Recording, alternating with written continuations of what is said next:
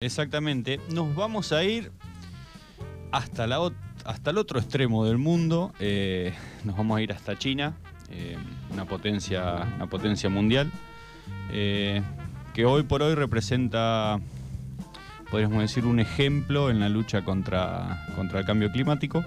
Así que bueno, vamos a traer, traemos una noticia acerca de, de lo que está pasando por allá, ¿no?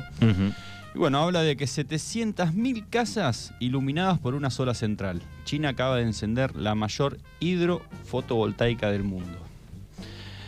La mayoría de los países de todo el mundo han establecido objetivos ambientales para reducir las emisiones y lograr la neutralidad de carbono de cara a los próximos años. Pero China lidera esta carrera y por mucho. Está en camino de duplicar su capacidad y producir 1.200 gigavatios de energía eólica y solar para 2025, más que todo el resto del mundo combinado.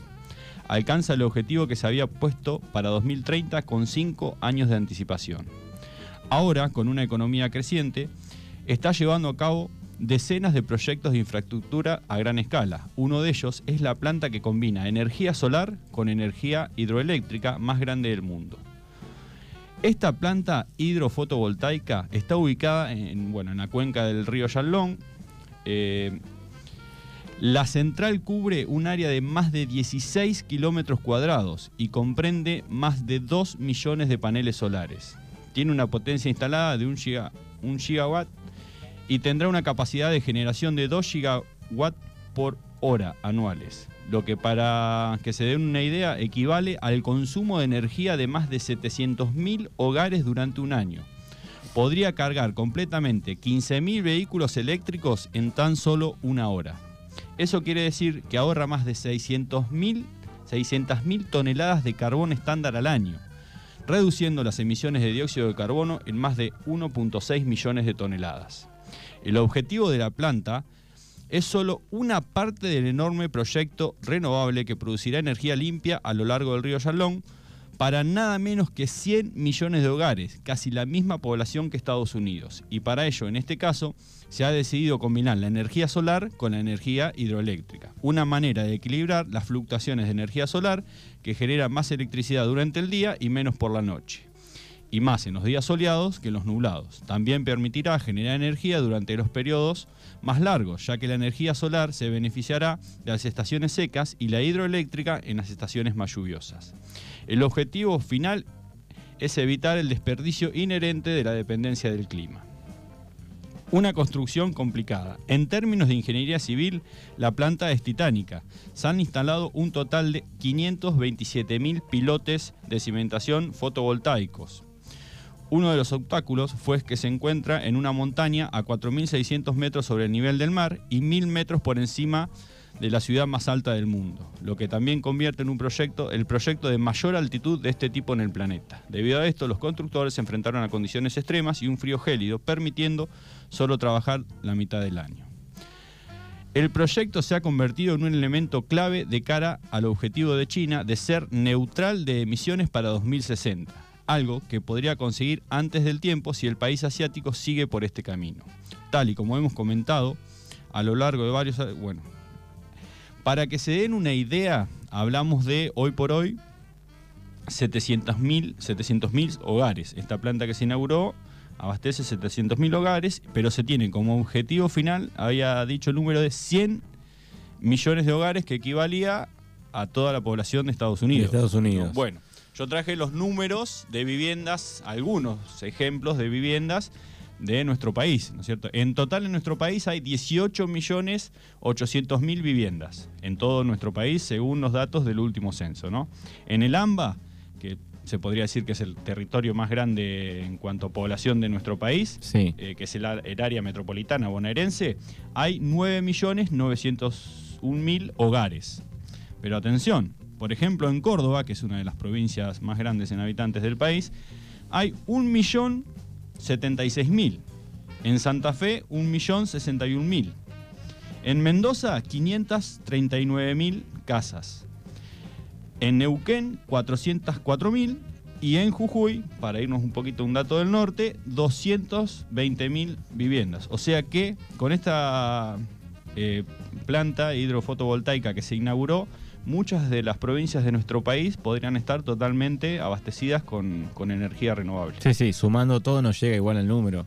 Haciendo un promedio general, digo, de cada provincia. No, no, y al, al número que aspiran, eh, creo que todo Sudamérica. Claro, suma- sumando Brasil, podemos sumar a Brasil. No, Brasil, por ahí sin contar a Brasil, que, Que de- tiene también hay mucho.